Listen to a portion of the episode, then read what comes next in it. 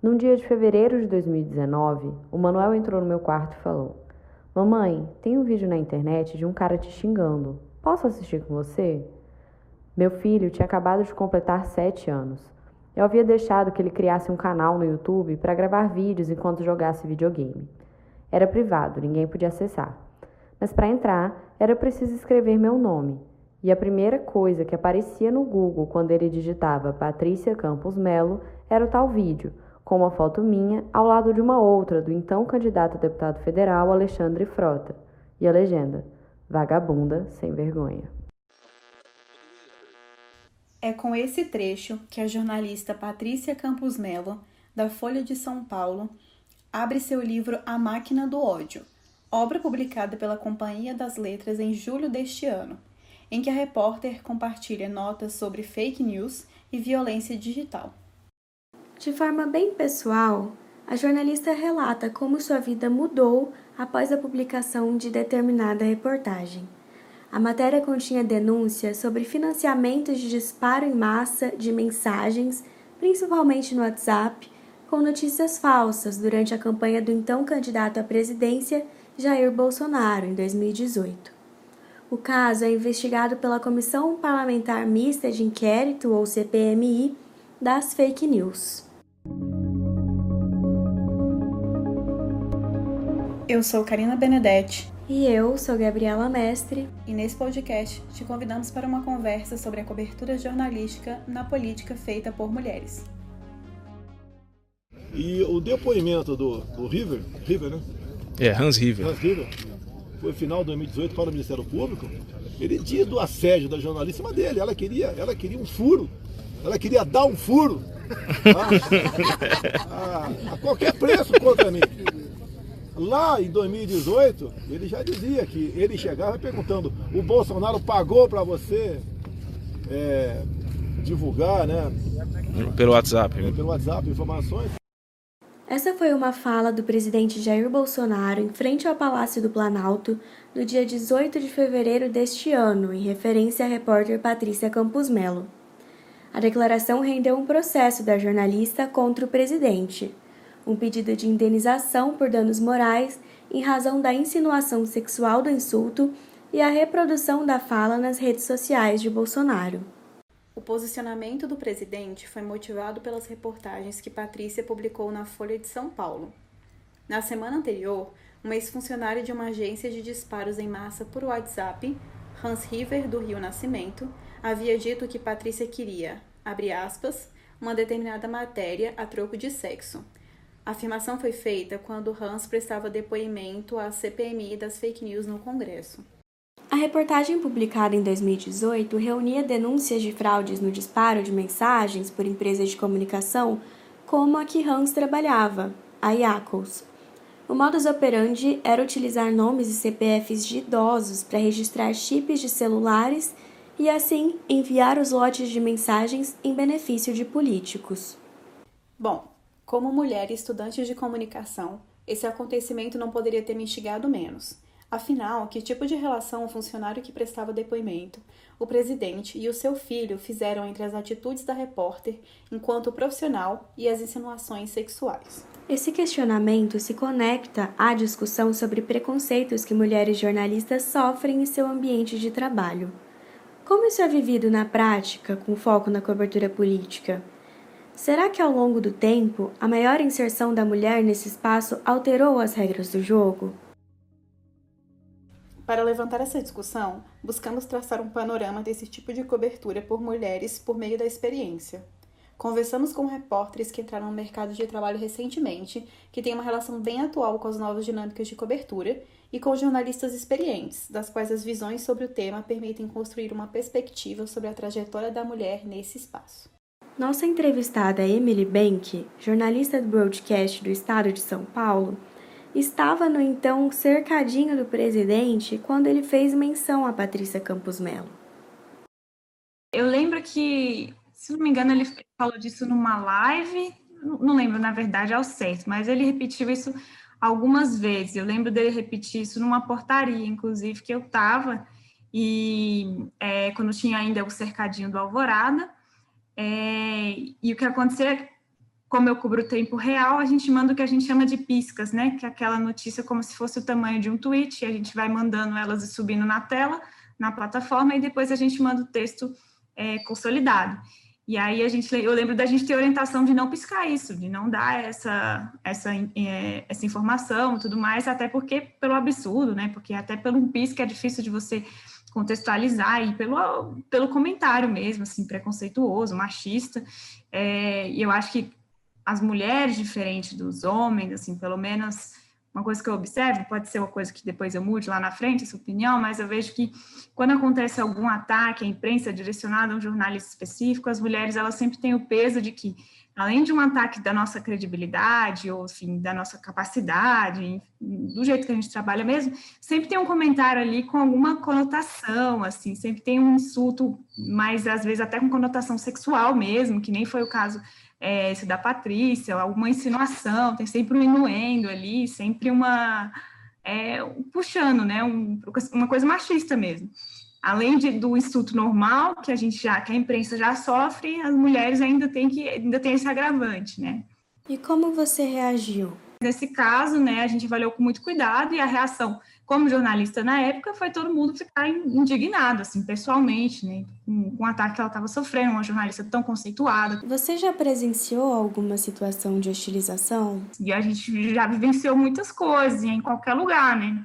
Então, quando tem portaria até hoje, por exemplo, passa um outro apoiador, vê aquela toda aquela estrutura da mídia, né, cinegrafista, é, o tanto de repórter, todo mundo esperando, né? Geralmente portarias na defesa, a gente teve uma no Ministério da Saúde há pouco também, e, claro, passa um, apoiador, outro manda um insulto, né? Manda um xingamento, mas é uma coisa que a gente já até meio que acostumou, não que seja uma coisa boa, né? Não é, não é normal a gente banalizar isso, mas é o que a gente se acostumou. E no caso de mulheres, quando é um ataque direto para um repórter mulher, a gente sempre vai ter que, além de questionar nossa credibilidade, capacidade, nossa carreira, enfim, o nosso trabalho mesmo, sempre vai ter ainda é, o agravante de você ter insultos machistas, né, de você ter ainda esse tipo de comentário, e, e, você vê muito, que nem vocês mencionaram, né, no próprio discurso do presidente, a gente também tem muitos estereótipos que são reforçados e não só para a base eleitoral dele, que é quem acompanha, qualquer pessoa que escuta aquilo, né? Quem escuta aquilo vai, vai, vai vendo isso como é, algo a, a ser re, reforçado mesmo. E, e, a gente sempre tem que ter esse trabalho de toda a fala do presidente, a gente tem que estar contextualizando.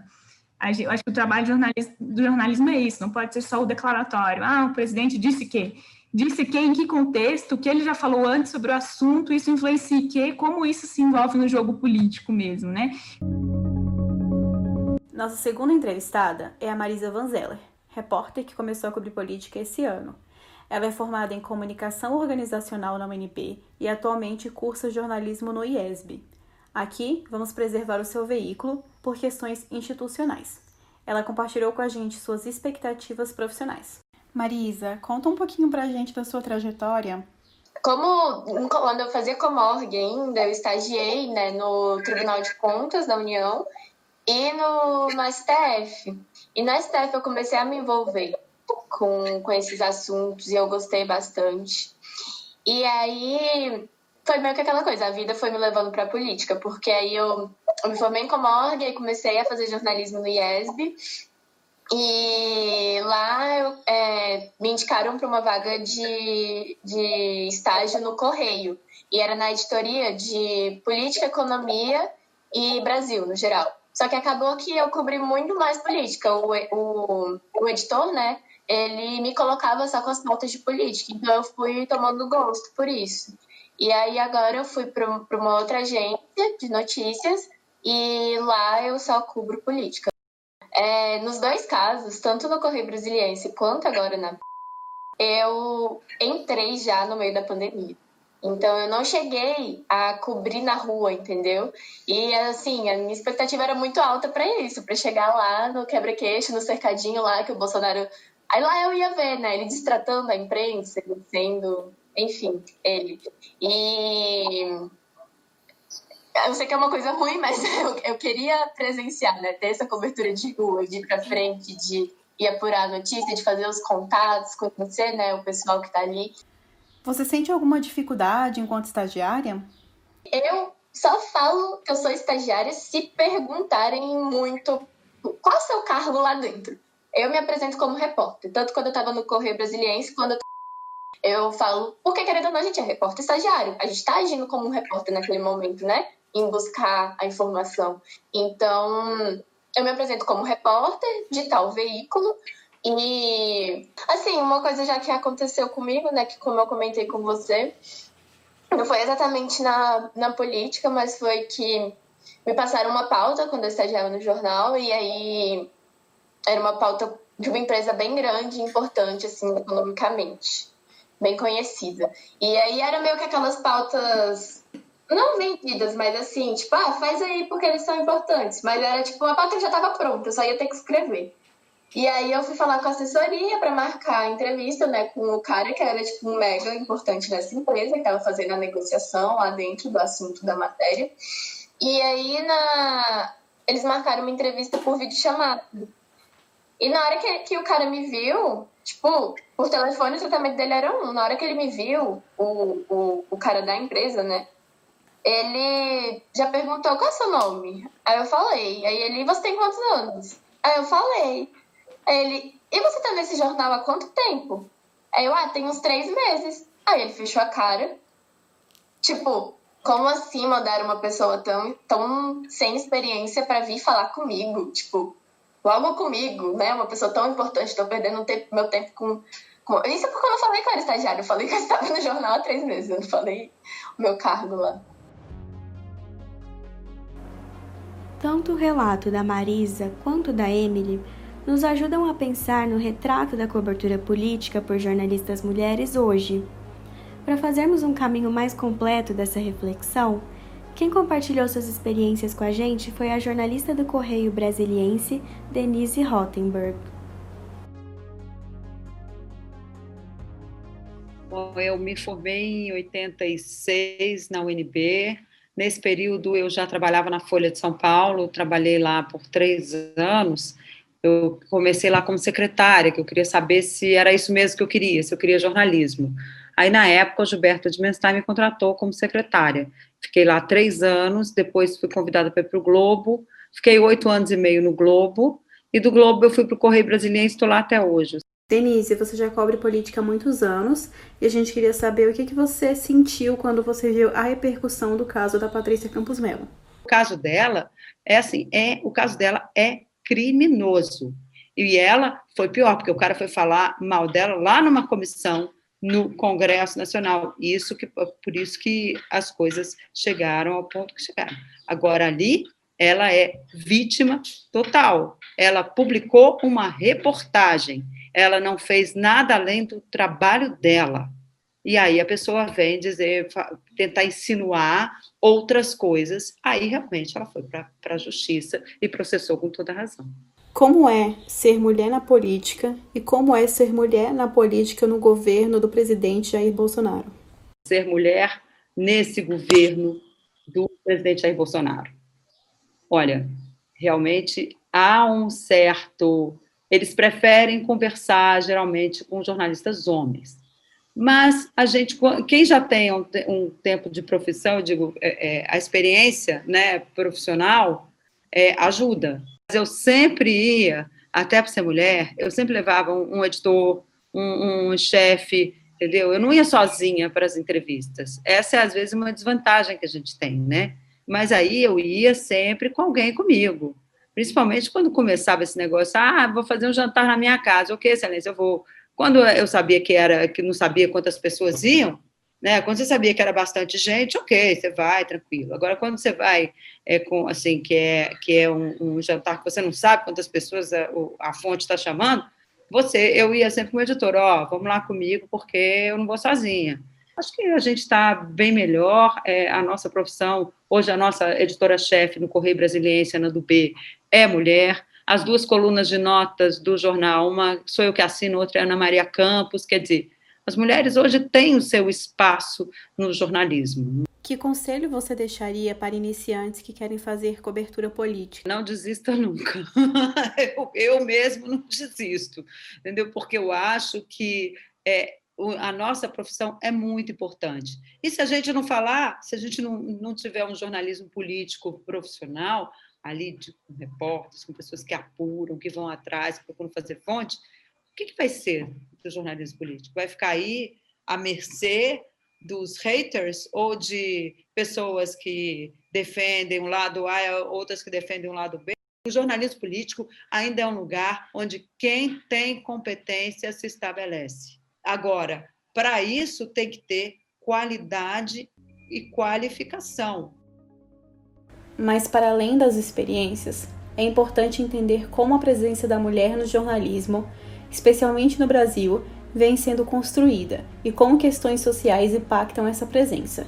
Quem fala sobre isso com a gente é a Raiza Sarmento, professora do Departamento de Ciências Sociais da Universidade Federal de Viçosa, cientista política e coordenadora do Grupo de Pesquisa em Gênero, Comunicação, Democracia e Sociedade do CNPq.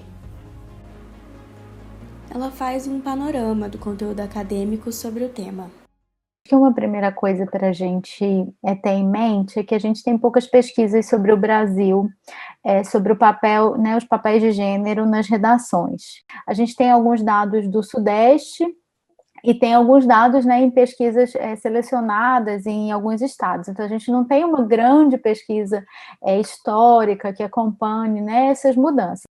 E você considera que essas pesquisas contemplam a realidade? Eu acho que muito pouco, assim. Eu acho que contemplam a, a FENAGE, né, nossa Federação Nacional, ela tem algumas tentativas, primeiro pesquisas, né, desses organismos de mapear as redações, acho que vocês podem, não sei se já procuraram, mas tem, né, sobre desigualdade de gênero nas redações, ou pesquisas que avaliam é, situações diferenciadas entre homens e mulheres, mas eu acho que as pesquisas acadêmicas que a gente tem, elas estão focadas ainda na fase visível, então, no produto o que eu falo que precisa, a gente precisa estudar ainda de uma forma mais contundente, mais sistemática, é a produção. Isso não só para o jornalismo, eu acho que a gente pode pensar na comunicação é, como, como um todo, mais geral. O que a gente tem é uma mudança muito grande do perfil né, de, dos estudantes de comunicação. Então, pelo menos desde os anos 80, as mulheres já são maioria. Também, esse é um dado importante, né? Você entra em qualquer sala de curso de comunicação no Brasil inteiro, né? A gente já é maioria no ensino superior há muito tempo, mas nos cursos de comunicação a gente também é maioria. É, o que, que no Brasil se reproduz, e isso é, é muito próximo do que os estudos internacionais apontam? A gente está no chão da fábrica. O que, que eu estou falando quando, quando eu falo isso, né? A gente está é, fazendo né, nas redações, na, no, nas posições menores de poder. Então, há mulheres que ascendem, ah, né, não estou negando isso, mas se a gente for olhar um quantitativo, as mulheres ascendem menos. Isso vem mudando? Vem mudando, mas lentamente, né? Exatamente porque a gente está falando de posições de poder. Isso é uma coisa. Uma segunda coisa que também se relaciona é, com, o que as pesquisas internacionais mostram, né? Uma, uma parte da literatura vai usar uma expressão muito ruim, mas que, que ela ilustra isso, que são os tais dos pink guetos.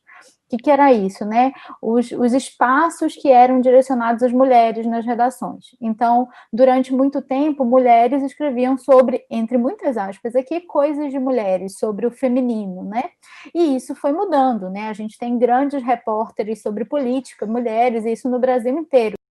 O que eu acho que é importante pontuar, e isso para mim é uma reflexão é, recente e uma mudança que eu, que eu tenho percebido mais recente, é que como não só as mulheres mudam o jornalismo, mas quando pautas feministas e mulheres jornalistas feministas também mudam o jornalismo. O jornalismo também ele, ele acompanha o jornalismo como profissão, né, não só como é, como um, assim como produto, como profissão, ele acompanha as mudanças que a gente está vivendo na nossa sociedade. Existem estereótipos para as mulheres nesse meio? O caso da política é um deles, né? Como é que eu, eu, eu sempre percebo, para além do conteúdo, né, do assunto da matéria, como é que um figurão se comporta quando ele está respondendo para uma mulher e quando é que ele se comporta quando ele está respondendo para um homem jornalista. De novo, quando você adiciona a dimensão da geração, né, como é que mulheres jornalistas jovens, por melhores que elas sejam, elas precisam provar triplamente que elas fazem o trabalho delas de um jeito bom, porque vem sempre a desconfiança. E, e aí, assim como, por exemplo, durante muito tempo, algumas mulheres na Câmara eram chamadas de musas da Câmara, musas do Congresso, a tem também, né, pesa sobre as jornalistas alguns desses estereótipos sobre beleza. Então, acho que tem, tem uma questão muito que os estudos feministas de mídia falam muito, né? Você é primeiro vista a partir da sua dimensão corporal e só depois é o seu trabalho, a sua inteligência. Essa relação com as jornalistas sofreu mudanças no governo Bolsonaro? Eu acho que o governo Bolsonaro é uma um fenômeno à parte. Eu estava até discutindo isso agora na reunião de grupo de estudos, assim, é a misoginia do Bolsonaro, ela atravessa, né, e ela não está só para o jornalismo. O que que acontece? A misoginia do Bolsonaro, ela atravessa é, todas as dimensões, assim, você vê o jeito como ele se porta para falar das mulheres, você vê a profunda versão para tratar de direitos das mulheres, né? Eu acho que o que aconteceu, né, com, com a jornalista é, é só um dos, dos momentos em que esse sexismo, em que essa misoginia, em que esse ódio, ele é colocado para fora. O que eu acho que acaba acontecendo é, quando eu vejo um presidente da república dizendo, né, ou se portando de um determinado jeito, isso ressoa na sociedade. Então eu passo, né, a, a se ele é um líder político em que eu acredito, eu passo a entender que aquele comportamento dele é, é correto há uma deslegitimação do papel das mulheres, né? E, e, as mulheres jornalistas são uma dessas mulheres, né? A ONU já tem falado sobre isso há algum tempo, Comissão de Direitos Humanos. A violência contra jornalistas ela é uma questão no mundo inteiro, ela é uma questão no Brasil contra jornalistas homens e contra jornalistas mulheres.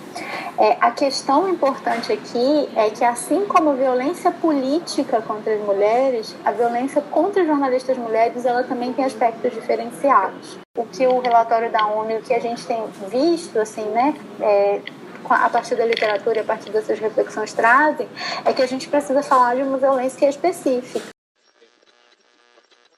Miriam Leitão, do Grupo Globo, Talita Fernandes e Marina Dias, da Folha de São Paulo, Vera Magalhães, colunista do Estadão e apresentadora do Roda Viva da TV Cultura, Bianca Santana e Constança Rezende, do UOL, são outros exemplos de jornalistas que sofreram ataques pelo presidente Bolsonaro foram acusadas de escrever fake news, tiveram seu profissionalismo questionado. Em uma menção à jornalista Vera Magalhães, pelo Twitter, Bolsonaro disse: Já que você é mulher, se eu falar qualquer coisa, vão falar que eu estou agredindo as mulheres. Tenha mais vergonha na cara. Magalhães respondeu: abre aspas. Eu tenho vergonha na cara, presidente, e espero mesmo do senhor. Fecha aspas. Aliás, o uso das redes sociais é um aspecto importante no governo Bolsonaro, o que inclui também a relação com jornalistas que estamos tratando aqui. Sobre isso, nós conversamos com Camila Montalverne, doutora em ciência política pela Universidade Federal do Paraná e pesquisadora do Instituto Reuters, vinculada à Universidade de Oxford, no Reino Unido. Camila, você vem estudando o uso das mídias sociais por políticos em suas campanhas há algum tempo, desde 2010 e 2013. Como você percebeu o impacto dessas ferramentas na relação entre os políticos e os seus seguidores, eleitores nesse caminho? Com à medida que, a, que houve uma tendência de que a política fosse ficando mais personalizada ao redor do mundo, é, existe também uma tendência de que todo mundo esteja sempre em campanha, né? Algo que se chama de campanha permanente na literatura. E isso, antes, do, antes da ascensão de populistas como Trump e o Bolsonaro ao poder, eu acho que isso era tomado como algo dado e como algo que a gente viu, eu acho que a gente está vendo agora que o nível de campanha permanente que esses, esses populistas com tendências autoritárias fazem é um outro nível em relação ao que o político tradicional, que era quem geralmente lidava com isso, fazia. Uma coisa era o, é um político tradicional que tem uma tendência de de vez em quando tá postando obras que ele fez, mostrando como ele é um, um quando está no executivo principalmente, como ele é ativo, como ele tem representado os interesses da população da melhor forma, e isso é sim um tipo de campanha, certo? Só que quando a gente tem uma, uma retórica, como no caso dos populistas autoritários, e aí eu falo do Bolsonaro, mas falo do Trump também, é, a gente tem a gente tem uma mudança nessa questão, porque não é mais, eles não estão mais nem preocupados exatamente em estar tá dizendo o que, que eles fizeram de, de ótimo para a população, quantas obras eles entregaram. Eles estão muito mais preocupados em estar tá, é, com, uma, com uma animação constante das bases deles, né? Eles levam esse tipo de discurso para o período de mandato também. E aí eu acho que tem algo muito perigoso, porque a gente deve esperar que, o, que quem está no, quem tá no poder, quem tem um cargo eletivo, que ele esteja governando para a maioria da população, no sentido de que ele não, ele não tem que governar só para as bases, ele tem que governar para a população como um todo.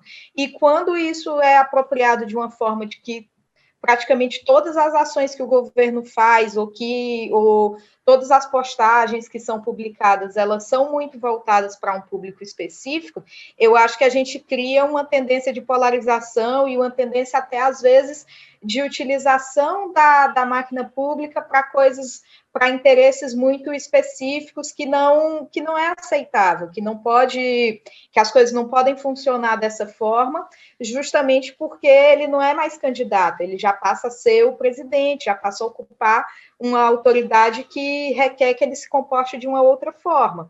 E eu acho que essa talvez seja a grande alteração. A outra parte dessa equação é que eles costumam ter seguidores que são muito fervorosos, muito convencidos do que eles têm a dizer, do que eles representam. E se você está o tempo inteiro oferecendo subsídio para essas pessoas continuarem se comportando dessa forma, a tendência é que elas façam isso. Diferença você acha que tem entre o uso das redes sociais pelos candidatos da direita e pelos candidatos da esquerda? A minha impressão é de que quando há essa transição para a mídia social virar a principal plataforma, eles não conseguiram fazer essa transição. E, e aí você até tem o, os blogs como Conversa Fiada, o blog do Nacif, eles mudam para esse para essa é, para essas para o Twitter, mudam para o Facebook, mas eles não têm mais a mesma força. Você não vê, é muito difícil você ver essas, esses agentes conseguindo pautar alguma discussão em termos é, é, é em termos de serem os principais influenciadores das, das questões é, que estão sendo debatidas nessas redes. E esse papel foi ocupado de forma muito competente pelo, primeiro, eu acho que por uma blogosfera de direita, mas que foi caminhando cada vez mais para a extrema-direita e alinhada ao Bolsonaro.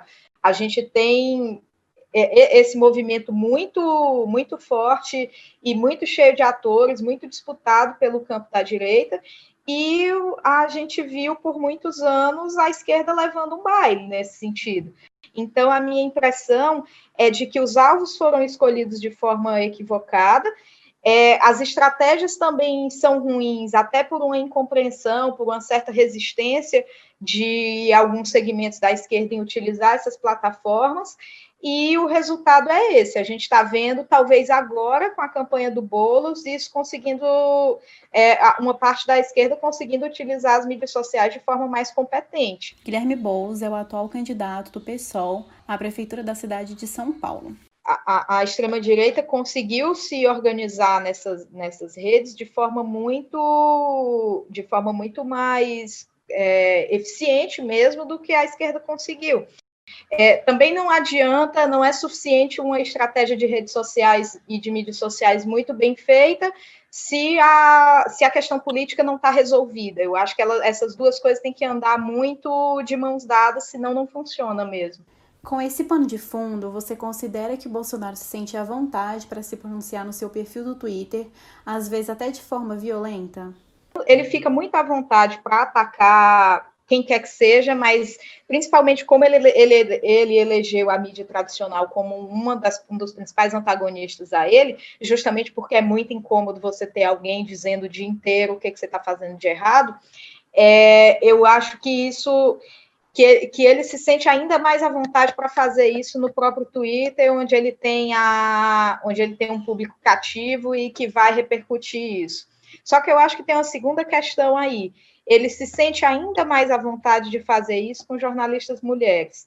E isso não é, isso não é uma particularidade dele mas eu acho que se torna mais, mais grave quando é o próprio presidente fazendo isso. Nem o, eu acho que nem o próprio Trump eu tenho lembrança de fazer esse tipo de coisa de uma forma tão aberta e tão claramente misógina e machista como o, o Bolsonaro faz.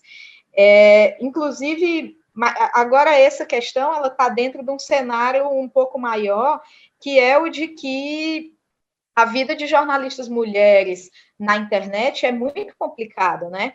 Elas eh, tem, tem um estudo publicado talvez há uns dois anos, já analisando interação de, de jornalistas mulheres com a audiência na acho que no Twitter, em que a grande diferença que os autores encontram é justamente o fato de que quando são jornalistas mulheres, os ataques são sempre naquela, naquele terreno da honra. Então, eles não são, enquanto o jornalista homem é atacado porque ele fez o que ele escreveu algo errado ou porque alguém vai, vai dizer que ele é incompetente, a mulher não, ela vai ser chamada de vadia, ela vai ter, vai ser tipo o que o Bolsonaro fez com a Patrícia Campos Melo. A forma pela qual o ataque à jornalista mulher é feito, ela é numa ele é sempre mais baixo, né? Porque ela sempre vai ser atacada nas, por ser mulher, as suas características de ser mulher sempre vão ser ressaltadas, e sempre lembrando como aquele não é um espaço no qual ela deveria estar, como aquele não é um espaço no qual ela é bem-vinda, se torna mais grave.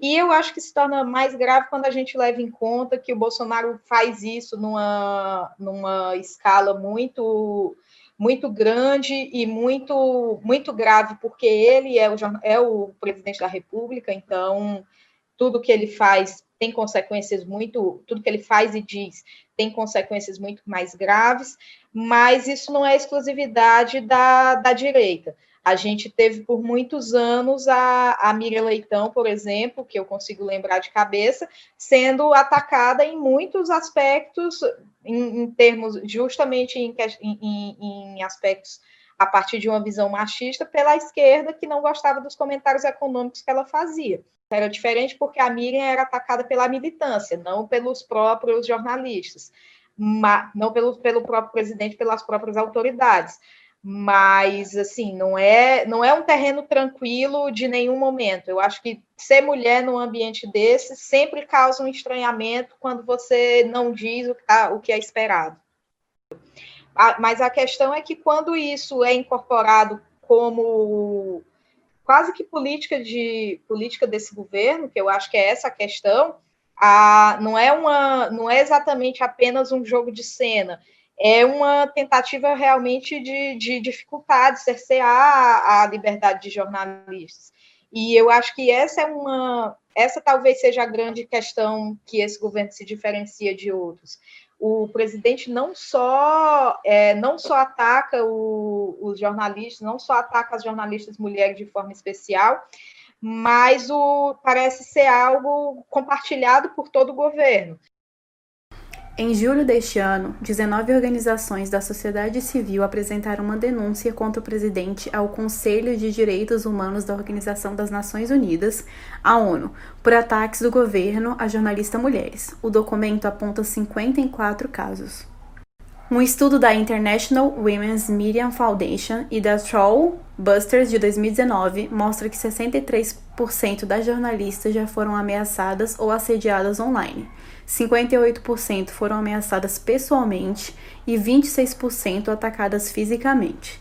Esses e diversos outros dados e relatos de experiências fundamentam a diferenciação de gênero na cobertura de jornalismo político. A própria Patrícia Campos Melo enxerga as diferenças na cobertura jornalística enfrentadas no atual governo. Em entrevista à TV Cultura, ela diz: todos os governos, você nunca é, teve é, uma. A imprensa nunca foi querida né, de nenhum presidente. É, não é uma coisa do atual governo. No governo passado, por exemplo, nos governos do PT também, você tinha uma, tipo de animosidade, é, encarar a imprensa aí, ou na época era como a partido da imprensa golpista, né, que achavam que é, muitos veículos estavam ali é, trabalhando contra o, governo da vez. Então, assim, isso não, não é uma coisa nova. O que eu acho que é novo neste atual governo, no governo Bolsonaro, é que tem uma coisa mais personalizada, né, contra jornalistas específicos, e é tudo numa magnitude bastante maior, né, você tem um grau de agressividade maior e isso é ajudado e potencializado pelas redes sociais. Né? No seu livro A Máquina do Ódio, que citamos no início do podcast, a jornalista conta como vem sofrendo ataques e linchamentos virtuais depois da denúncia do inquérito das fake news. Nem sua família ficou de fora das ameaças. Para finalizar a discussão, trouxemos algumas reflexões da Patrícia descritas na obra. Em palestras e aulas, Sempre me perguntam das dificuldades que uma mulher enfrenta para cobrir conflitos ou guerras ao redor do mundo. Costumava responder que na nossa profissão, ser mulher mais ajuda que atrapalha. Somos quase 50% da população mundial e temos o privilégio de podermos conversar livremente com outras mulheres, entrar na casa delas, ter um pouco mais de contato com seu dia a dia, mesmo em países mais conservadores, ao contrário de jornalistas homens. Além disso, Muitas vezes somos vistas como café com leite, um preconceito que revertemos a nosso favor. Já que não representamos ameaça, fica mais fácil transitar em lugares difíceis. Esse foi o podcast para a disciplina de Jornalismo Político da Universidade de Brasília. Eu, Gabriela Mestre e a Karina Benedetti fizemos a produção e edição. Neste episódio, você ouviu áudios de UOL e da TV Cultura. Contamos com a participação especial da Bárbara Peçanha, estudante de comunicação da UNB, que leu os trechos do livro citado. Até a próxima!